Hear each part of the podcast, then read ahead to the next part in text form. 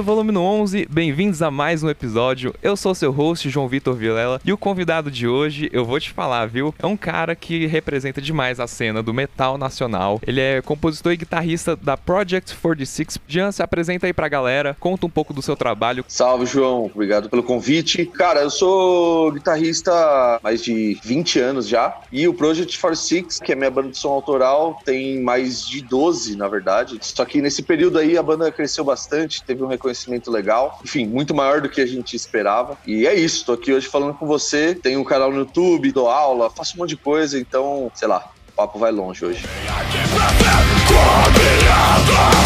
Não me no meu legado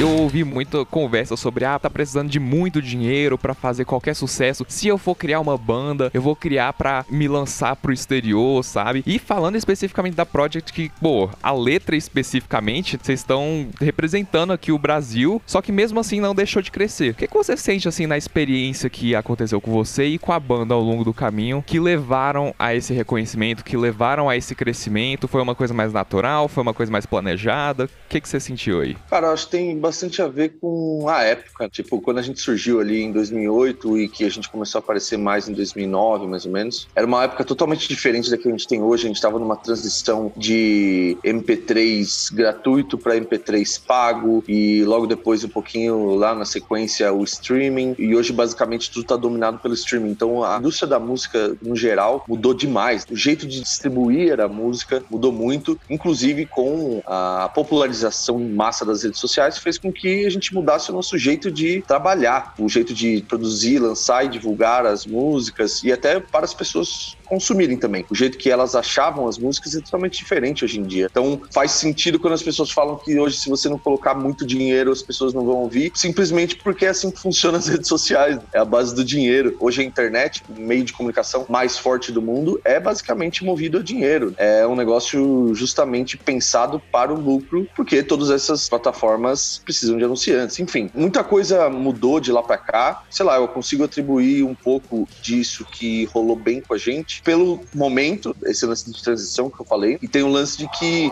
naquela época também, quando a gente começou, o circuito no Brasil de bandas independentes e bandas autorais estava muito mais forte do que está hoje, tá ligado? Tinha muito mais bandas circulando. E você acha que isso mais ajudou, assim, no sentido da cena tá forte, do que atrapalhou no sentido de, pô, então agora é minha chance? Exatamente. Eu acho que nunca é por esse caminho, saca? Tipo, ah, tem menos gente, então eu posso me dar melhor. Eu acho que não é esse o lance. Até porque a comunidade do rock e do metal, ela precisa de um circuito, ela precisa de uma comunidade mesmo, de uma série de bandas fazendo um movimento acontecer, saca? Legal, legal. Assim como nos anos 90 o grunge tomou conta pra caralho, nos anos 2000 no metal e tal, hoje em dia é a mesma coisa. Muito da força do rock e do metal, ela tá mais enfraquecida hoje em dia porque há uma polarização, assim, das próprias bandas, saca? Não tem muito uma união.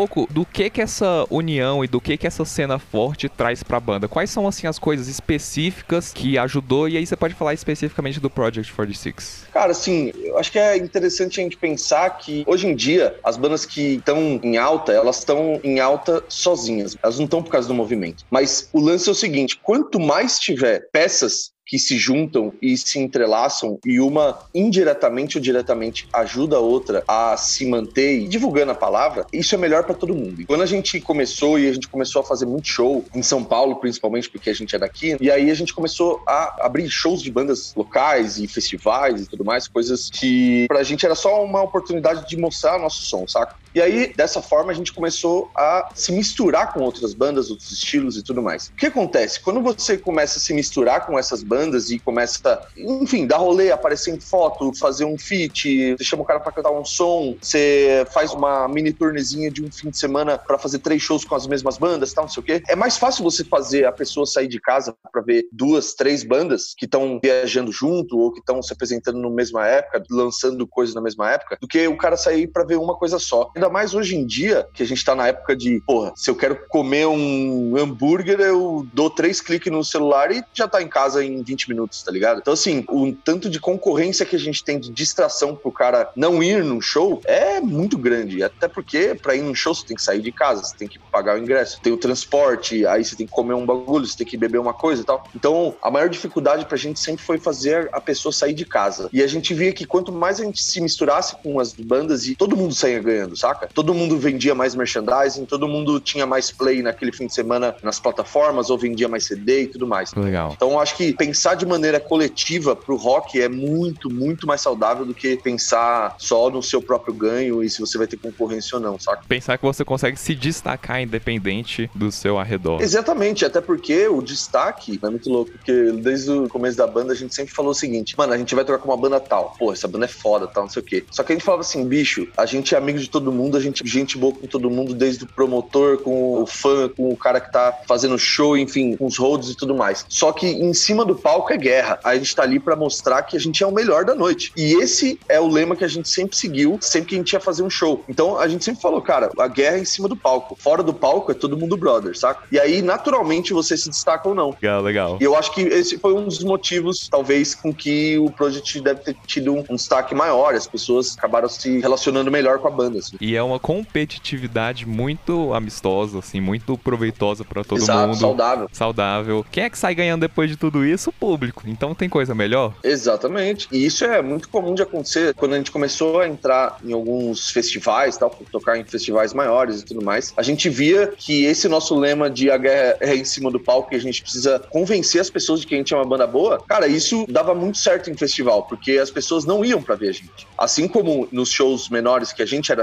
headliner, iam ter bandas de abertura, as pessoas também não iam para ver essas bandas de abertura, elas iam para ver a gente. Então, naturalmente, se a banda de abertura tocasse muito, fizesse um puta show legal, a pessoa que foi lá ver a gente ia sair, pô, teve uma banda de abertura ali, entendeu? Aí começa. Funcionou exatamente da mesma forma pra gente. Quando a gente tocou lá no Monsters of Rock, por exemplo, em São Paulo, a gente foi a banda de abertura do festival. Só que assim, a gente tava no meio de bandas tão importantes e tão parecidas com o nosso estilo, que eram diretamente influências, que basicamente a gente tocou para o público que deveria nos ouvir. Então, naquele dia, a gente fez, tipo, provavelmente milhares de fãs. Mais de mil, com certeza. Então, só fazendo um puta show aí. Então a gente se preparou, a gente falou, cara, todo o nosso público-alvo, exatamente que a gente quer alcançar, vai estar nesse show. E é em São Paulo, que é a nossa casa. Então, mano, mais uma vez, a gente tem que dar um jeito de chegar lá e destruir tudo pra galera ficar em choque. E é isso aí, gente.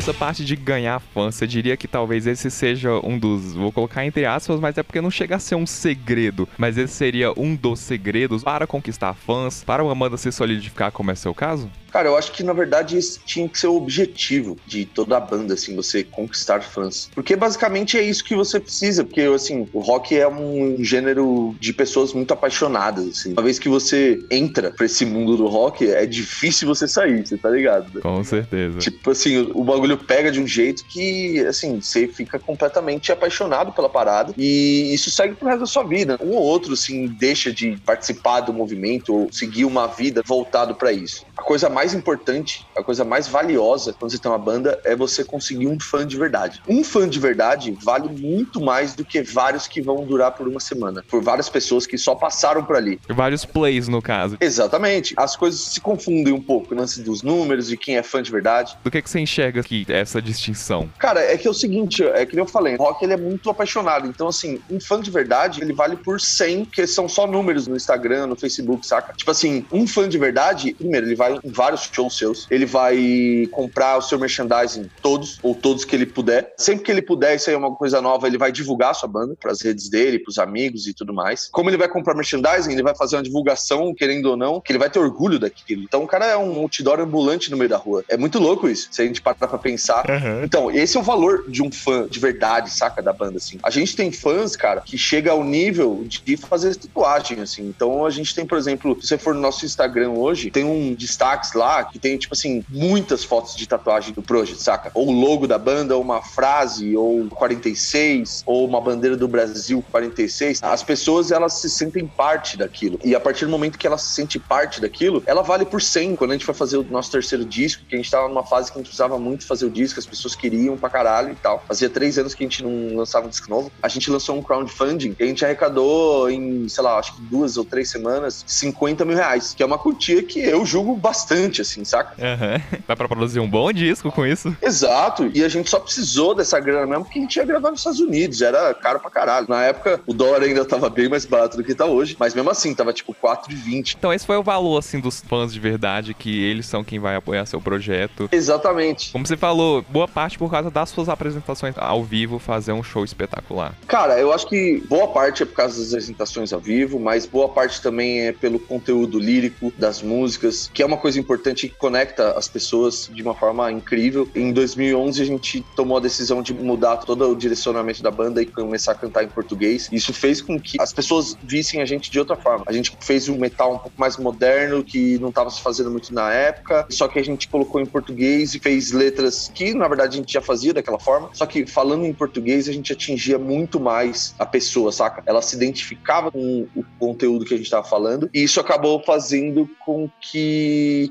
o que a gente falava era tipo um statement para a pessoa. Tanto que muita gente tatuou letras e até hoje falam que as nossas músicas ajudam a superar alguma coisa, algum problema, alguma dificuldade que está passando e até definir um pouco, sei lá, de valores, sabe? Tipo, falam de caráter, falam de opiniões e, enfim, é uma coisa até complexa e filosófica pensar nisso. Adiciona uma camada nova, assim, de significado, Exatamente. de profundidade para uma banda que, a partir disso, deixa de ser apenas só mais uma banda. Exatamente. Não é só mais uma banda que só tá fazendo uns riffs ali e, tipo, a galera quer se espancar no meio do mosh pit, tá ligado? É um bagulho que tem uma profundidade realmente maior, tem um significado na vida da pessoa. Tipo, a gente fez alguma diferença na vida da pessoa. Então, eu acho que isso é uma das coisas que a gente mais se orgulha, assim, e a gente segue nessa linha e tal. A gente gosta muito dessa vibe, porque também faz bem pra gente, porque além da gente se expressar como um artista, a gente tá, de certa forma, ajudando as pessoas. Por mais que a nossa primeira intenção ao fazer a banda não tenha sido essa. Não deixa de ser uma consequência. Exato. Geralmente, isso se aplica a várias coisas na vida. Quando a gente cresce em termos de seguidores, ou até mesmo financeiramente, ou a gente cresce em felicidade, qualquer que seja o significado de alguém assim de sucesso, eu sinto que a gente, consequentemente, pra gente crescer, a gente precisa agradar outras pessoas, a gente precisa trazer consequências positivas para as outras pessoas. Então, pô, pra você ter uma notabilidade, pra você ter pessoas que gostam de você, que gostam do seu trampo, que gostam do que você faz, você tem que fazer algo por elas, tem que ter essa reciprocidade. Total. E consequentemente, uma banda, que é o caso de várias e várias que começam falando, pô, vamos fazer música pra gente, vira um significado novo que não era sua intenção inicial. Sim. Eu enxergo assim, pelo menos. Como é que você enxerga isso? Cara, eu acho isso do caralho, é nobre da nossa parte e é uma coisa que a gente não esperava, é uma coisa que não foi premeditado, a gente não pensou, tipo, nossa, vamos passar uma mensagem tão positiva. Por mais que, tipo, muitas das nossas letras são super agressivas e joga merda no ventilador, mas de certa forma a gente tá fazendo as pessoas questionarem também. De certa forma a gente tá fazendo as pessoas saírem um pouco da sua zona de conforto e até se confrontar com certos assuntos que antes, sei lá, podia ser tabu e tudo mais, ou então abordar assuntos políticos, polêmicos e tudo mais. O lance de fazer a pessoa pensar, fazer a pessoa refletir sobre certo assunto, eu acho muito válido e assim, a gente se sente muito bem com isso porque a gente sempre tem feedbacks excelentes assim, e a gente fala, caralho, porra, estamos no caminho certo, as pessoas gostam pra caralho, elas seguem de verdade, elas compram merchandise. Mesmo hoje a banda no hiato, assim, a loja de merchandise continua vendendo, as plataformas digitais continuam tendo bastante play, saca? As pessoas continuam se inscrevendo no nosso canal no YouTube, então é muito louco isso. Legal, legal. Todos os dias, alguém novo aparece e conhece a banda e fala: caralho, agora eu sou fã. Resumindo todo esse papo, eu acho que o fã é a coisa mais importante que uma banda tem que procurar. E uma coisa importante também, que eu até falo pra galera que eu faço mentoria, ou até na comunidade do Riff e tal, cara, você tem que fazer música pra jovem, tá ligado? Porque, para e pensa, muitas pessoas quando tá começando uma banda de rock, de metal, quer tentar agradar os tiozão, saca? Quer agradar o cara que tem 45, 50 anos, que ouve Black Sabbath desde o dia que nasceu, e a única coisa boa que surgiu nos últimos tempos é, sei lá, o Soundgarden, dos anos 90, do cara do grunge. Ou então o Slayer, que é de 80. Então, assim, isso foi uma das coisas que mais foi importante pra gente conseguir fã, mirar na molecada. Porque é a molecada que vai comprar seu merchandising, é a molecada que vai sair de casa e pegar o busão busão pra ir no seu show, tá ligado? A molecada que vai sentir orgulho de comprar aquela camiseta e ir pra escola com a camiseta pra todo mundo ver que ele é metaleiro xarope da cabeça.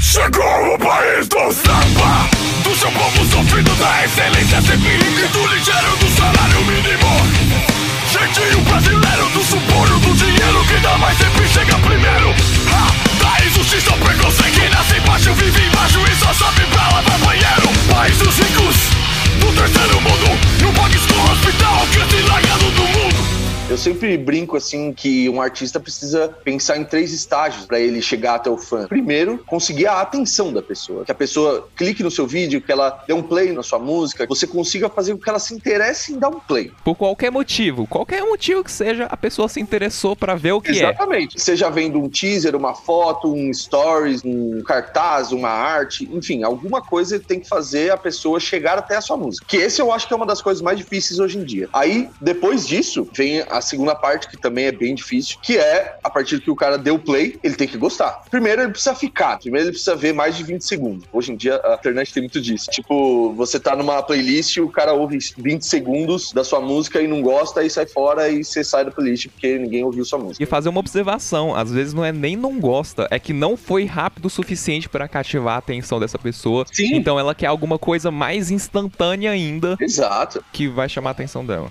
você tem que convencer a pessoa em pouquíssimo tempo. Assim. Porque as pessoas não têm mais tempo, é muito louco isso. Por mais que o tempo não mudou para ninguém, ninguém mais tem tempo. Porque a gente tá nessa era de que, tipo, é um swipe de distância. Daqui a pouco você perde a coisa que você tá vendo, a sua atenção vai lá pro gatinho, cachorrinho engraçado, ou um meme. É muito fácil você se perder hoje em dia na internet. Então, para você ficar e ainda ver uma música de, sei lá, três minutos e ir até o final, aí é porque você realmente conseguiu prender a atenção da pessoa. Se a pessoa gostou, aí sim, ela vai ouvir mais. Seria a terceira etapa. É, exatamente. Chegou na terceira etapa é quando a pessoa realmente gostou e ela repetiu o processo. Ela viu de novo, ela começou a te seguir no YouTube, nas redes sociais e tudo mais. Vai atrás de uma nova música. Exatamente. Aí possivelmente essa pessoa já se tornou seu fã, entendeu? Então, tipo assim, não é uma jornada fácil de chegar até o fã, mas uhum. existem maneiras. A gente teve que se reinventar em vários momentos do projeto para conseguir essa atenção. Hoje em dia já é totalmente diferente de quando a gente começou, então toda hora tá mudando, é foda, né?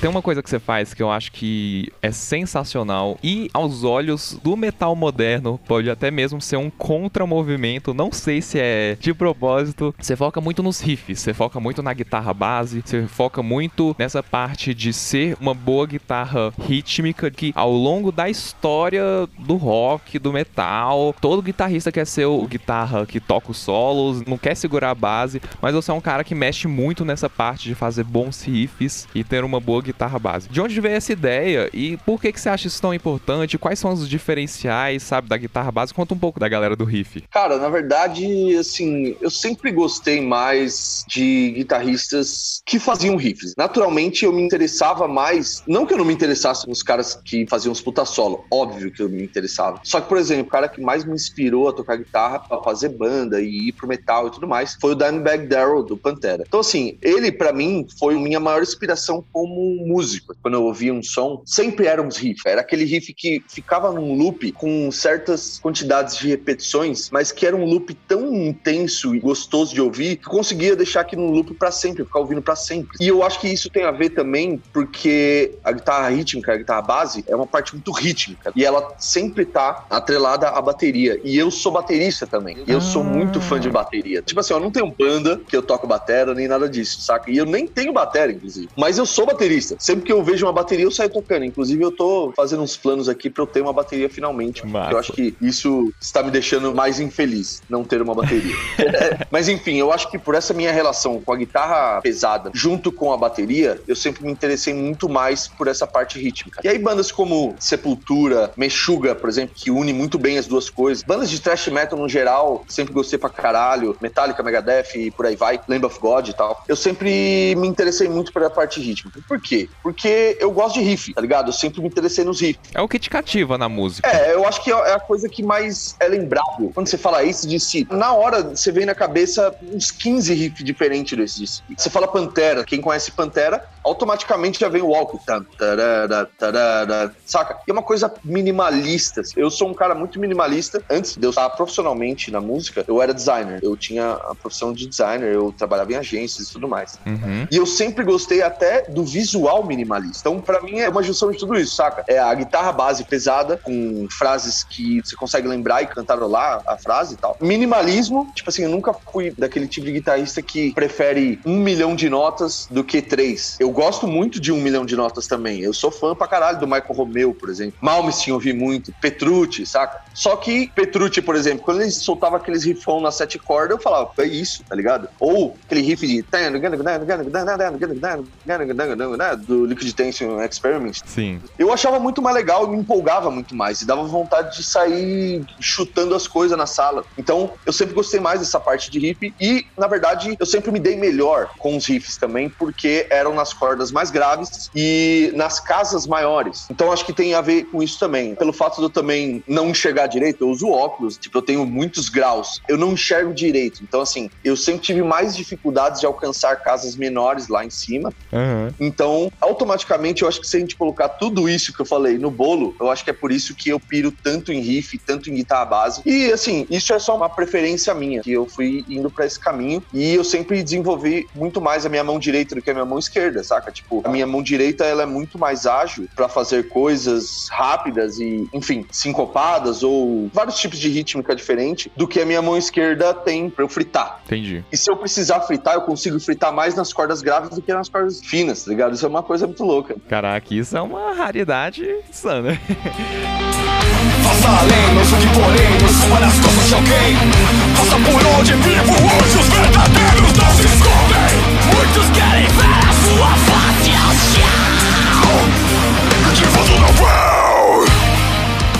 Cara, isso é legal que você tá falando, porque o minimalismo e o riff em um geral, ele é uma característica muito forte daquele heavy metal clássicozão anos 80. Você pensa Ozzy Osbourne, Black Sabbath, Led Zeppelin, Guns. Você pensa todas essas bandas e elas são marcantes justamente por riffs extremamente simples e que vai te cativar e é igual você falou, aquele negócio pode ser loopado várias e várias e várias vezes que não enjoa. Por causa do minimalismo, são notas escolhidas a dedo porque todas elas fazem sentido. Então, esse minimalismo, ele traz uma característica muito única pra música. Quando você toca muitas coisas, deixa de ter essa identidade especial que talvez um riff de paranoide, assim, que você lembra, ah, ué, ué, ué, turu, turu, turu. Pô, é só Sim. isso, cara, o riff, é só isso. Mas são notas, assim, que você sabe que são aquelas notas. Talvez fosse um negócio mais rápido e o cara tocasse uma nota diferente, você deixava passar batido. Exato. Por causa dessa falta de minimalismo, digamos. Agora eu tenho que te perguntar, cara, você não se sente um peixe fora da água com hoje em dia tendo esse metal progressivo moderno, gente, com Polifia e Moses Leaders, uma galera que toca,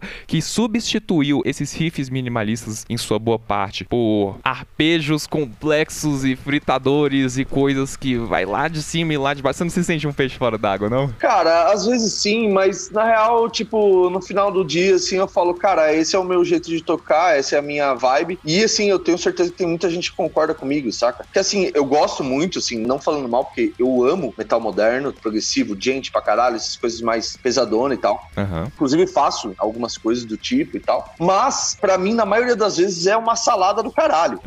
Não é que é uma salada do caralho, é tipo assim, é música pra músico. Música pra música, exato. É que assim, é uma questão muito de opinião, de gosto. Mas assim, eu prefiro uma música que seja digerível. Também vou falar que eu não gosto das coisas um pouco mais rápidas, velocidade, um pouco mais técnico e tudo mais. Até porque no Project a gente mistura bastante isso. O Project não é uma banda totalmente minimalista, saca? Com certeza. Tem umas coisas mais treta, mais moderna, rápida pra caralho. Tem semicolcheia 240. Tem, tem tudo isso. Cestina pra caralho. Tem uns solos absurdos, enfim. Mas, ao mesmo tempo, eu não acho que a quantidade de nota ou a complexidade da música faz a música ser melhor. Então eu vou por esse outro caminho. Eu prefiro primeiro pensar na música e depois, se eu sentir a necessidade, eu coloco esses detalhes. Coloco mais nota, Legal. ou aumento a velocidade, ou enfim, dobro os tempos das coisas, saca? Cara, isso é legal. Eu acho que pros compositores meros mortais, assim, que não são aquelas pessoas que já têm ideias mirabolantes pra composição e já faz de uma vez só, esse é um caminho sensacional para compor. Você pensa em ideias muito simples, muito minimalistas, você testa. Precisa mudar uma coisinha aqui, muda uma coisinha aqui, outra ali. Você vai vendo, isso te cativou? Se cativou sim. Se você sente que precisa, talvez seja um pouquinho mais rápido, aí sim você aumenta a velocidade. Se você sentir que precisa talvez de mais uma notinha aqui, outra ali, aí sim você coloca mais uma notinha ali, outra ali. Só que saindo do básico é um caminho seguro de composição, digamos assim, um caminho que você sabe que vai dar certo. Uhum. Porque você sabe que é você tendo uma ideia simples inicialmente e depois você tenta descobrir como é que você vai fazer isso se tornar unicamente seu com suas variações. Você concorda com isso? Cara, eu não só concordo, como assino embaixo. Mas é aquilo que eu falei, tipo assim, eu amo músicas instrumentais super complexas, uma puta variação harmônica, uma construção cabulosa. Só que é aquela coisa, eu acho que isso é mais pra músico. Eu gosto disso, você gosta disso. Sim. Mas um monte de gente não vai gostar disso. Lógico, eu não faço música pensando em agradar o mundo inteiro, porque senão eu nunca vou. Senão eu vou tocar pop, eu vou tocar outra coisa. Saca? Eu não vou tocar rock, tá ligado? Metal. assim. Uhum. Metal piorou. E eu acho que é uma questão mais de gosto do que a facilidade de compor, tá ligado? Até porque, eu vou te falar, bicho, pra fazer um puta riff simples e bom pra caralho, não é nada fácil. Me fala, sei lá, mais três músicas que tem um riff tão bom quanto o da Walk de Pantera. E é simples, de duas notas. Às vezes parece um riff porque ele é simples, ele acaba sendo tosco. Qualquer um faz, né? Exato. Tipo, eu acho que essa onda do metal moderno, do progressivo, gente e tal, veio pra fazer tudo mais e melhor e mais high-tech, mais preciso. É tipo continuação de filme, que é mais explosão e mais bomba e mais morte e mais arma. Tipo assim, não acho ruim, acho do caralho. Inclusive, os timbres dos caras são animal. Pô, umas puta ideia misturada. O Perífero é uma banda que eu amo. Mas pode perder essa profundidade, essa essência de um negócio que é simples, mas que diz apenas o necessário. Exato. O Periphery mesmo, tem várias músicas que são ultra complexas. Só que as músicas que tem mais play, que as pessoas mais ouvem, é tipo Mary Gold, que tem um riff, que ele meio que repete a música inteira. Lógico que é um riff complexo, não é um riff simples. Mas ele é harmonicamente e melodicamente, você consegue cantar. Então é um negócio que eu gosto mais dessa linha de pensamento quando eu vou compor. Mas, novamente, não é fácil também compor essas coisas simples. Só que a minha ideia é sempre fazer o mais simples possível, só que o mais sofisticado possível, né? Que são duas coisas diferentes. Sim. Mas eu gosto de unir as duas coisas. E não necessariamente encher de nota e não necessariamente encher de técnicas variadas, sei lá, só pra falar que eu toco todas essas técnicas. Tocar o que precisa ser tocado.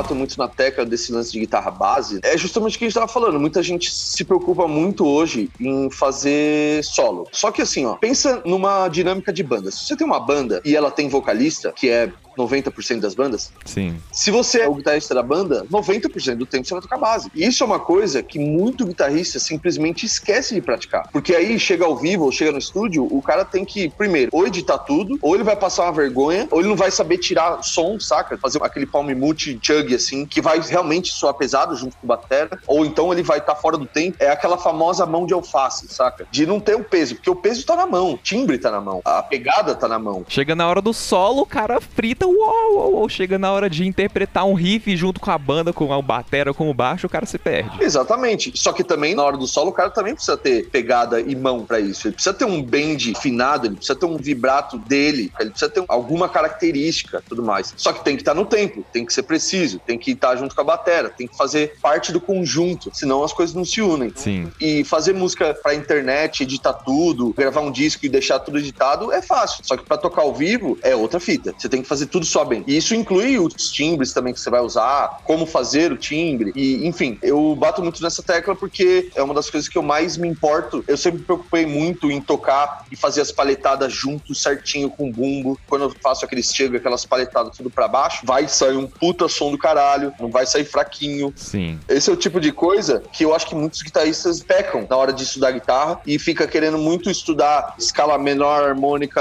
de sextina 240 e esquece esquece de fazer um riff sólido e preciso e com pegada, um groove. É por isso que eu falo tanto de guitarra base, tanto de riff, por isso que eu invisto mais meu tempo para falar sobre essas coisas e influenciar outros guitarristas a pensar nessas coisas também. Não é porque um é melhor que o outro, é só uma parte importante que todo mundo tá deixando de lado. Exato, bem observado, porque a guitarra base é a base do guitarrista, por mais tosco assim que soe, um guitarrista base com uma base sólida, o cara não vai ser o solo mais complexo do mundo, mas se ele precisar, ele consegue solar tranquilamente algo que faça sentido. Exato. Dá mais segurança pro batera, pro outro guitarra, pro vocal. Soa melhor a música. Soa melhor. E o objetivo é esse. A música tem que soar bem. A guitarra, até do jeito que você aperta as casas, você pode fazer a guitarra só desafinada. Exato. Tem tantos detalhes aí que eu comecei a falar mais sobre isso porque eu já vi muitos guitarristas soando mal, soando fora do tempo. Uma parte que era para ser ultra pesada ficou toda torta, ficou toda desbalanceada. Enfim, acho que as pessoas tinham que dar mais atenção na guitarra base.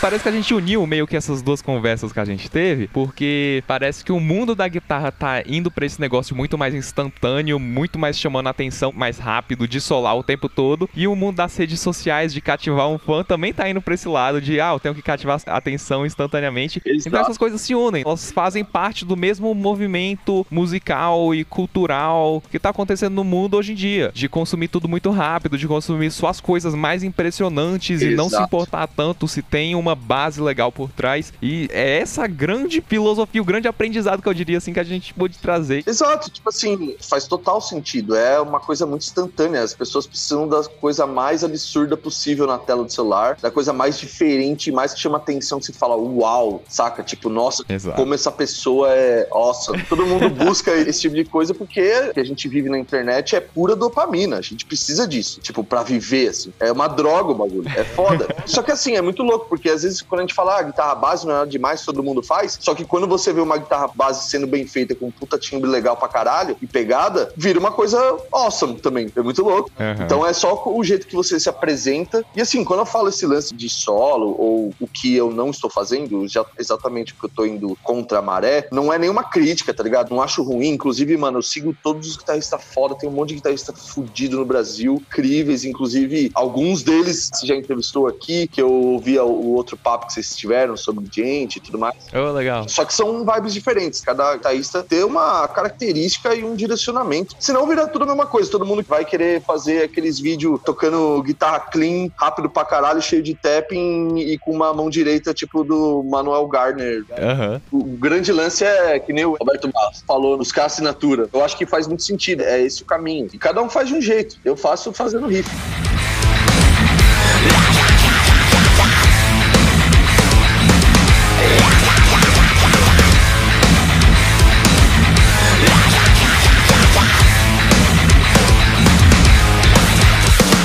Levanto com o Cara, Jean, sensacional essa conversa. Me amarrei, aprendi pra caramba e pude conhecer um pouco mais, assim, sobre você como guitarrista. Muito obrigado por ter aceito o convite. Deixa aí pra galera suas redes sociais, as redes sociais do Project. O que, que você vai fazer pro futuro? O que, que você planeja aí pra banda, pra sua carreira? Divulga aí pra galera. Demorou. Cara, João, primeiramente, bicho, obrigado aí. Eu adoro participar de podcasts. Sempre acho que sai muitas coisas legais desses papos, assim. E tanto a gente trocando a ideia, quanto até a gente próprio se ouvir falar é um ato de terapia, quase. Que a gente aprende com a gente mesmo. É, demais. E, e a gente aprende com o outro e os pontos de vista é muito louco. Mas é isso aí, obrigado, tamo junto. E atualmente eu tenho a comunidade do Riff, que é uma plataforma online, como se fosse um curso, que semanalmente eu posto material lá, já tem, meu, mais de 40 vídeos do universo da guitarra base, sobre o universo da guitarra base. Então eu falo de várias coisas sobre técnicas, o meu conhecimento, o que, que eu uso pra fazer as coisas, as coisas que são importantes, as coisas que não são, gravação, como desenvolver melhor tudo isso daí. Inclusive falo de timbre, gravação, enfim, é bem legal. Quem quiser saber mais, www.comunidadedoriff.com. E, cara, minhas redes sociais aí, Jean Paton, em todas elas, com seis no lugar do O. E é isso aí, cara. Por enquanto, eu tô compondo bastante em casa, fazendo um projeto bem legal aí, que eu espero poder mandar pro mundo esse material. Não posso falar muito por enquanto. Não vem coisa por aí. Mas basicamente vai ser um projeto instrumental meu e o que eu posso dizer é que ele vai ser baseado em guitarra base.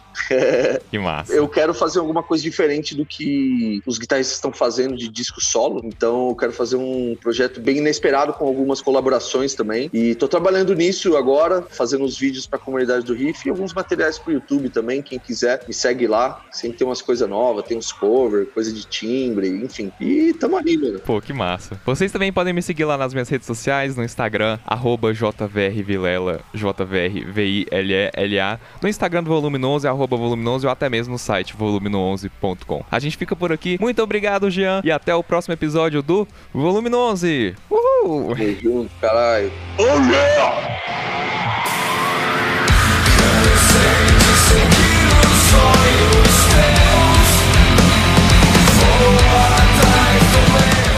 Esse episódio foi editado por mim, João Vitor Vilela, e até a próxima.